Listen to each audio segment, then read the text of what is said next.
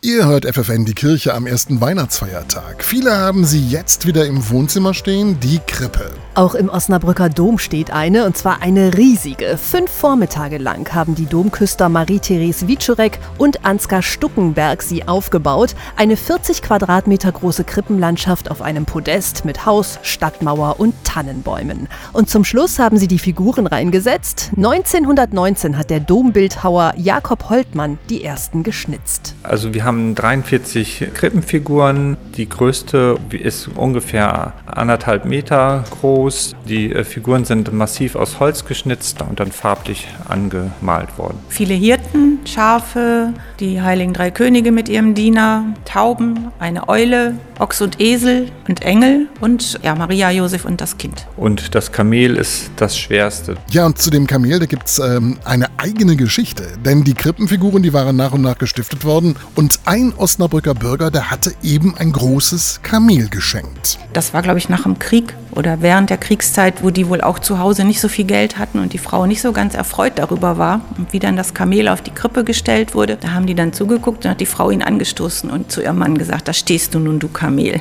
Wird so gesagt. In diesen Tagen zieht die Domkrippe wieder viele Menschen an und nicht nur Kinder stehen staunend davor. Ja, weil die Krippe sehr schön ist und eigentlich auch sehr andächtig, finde ich, da in der Ecke. Und wenn dann die vielen Lichter davor leuchten, das ist immer irgendwie sehr beeindruckend. Also es gibt einen kleinen Videoclip über den Aufbau in so einem Zeitraffer-System in nicht mal einer Minute. Das kann man bei YouTube dann finden, wenn man die Krippe Dom St. Petrus Osnabrück eingibt. Oder auf unserer Homepage dom osnabrück.de. Und weil die Domkrippe die bedeutendste Krippe in der Region ist, findet ihr darüber auch viele Bilder und Infos auf den Seiten des Osnabrücker Krippenvereins. Aber vielleicht schaut ihr sie ja auch vor Ort an. Bis zum 2. Februar ist die Krippe zu sehen.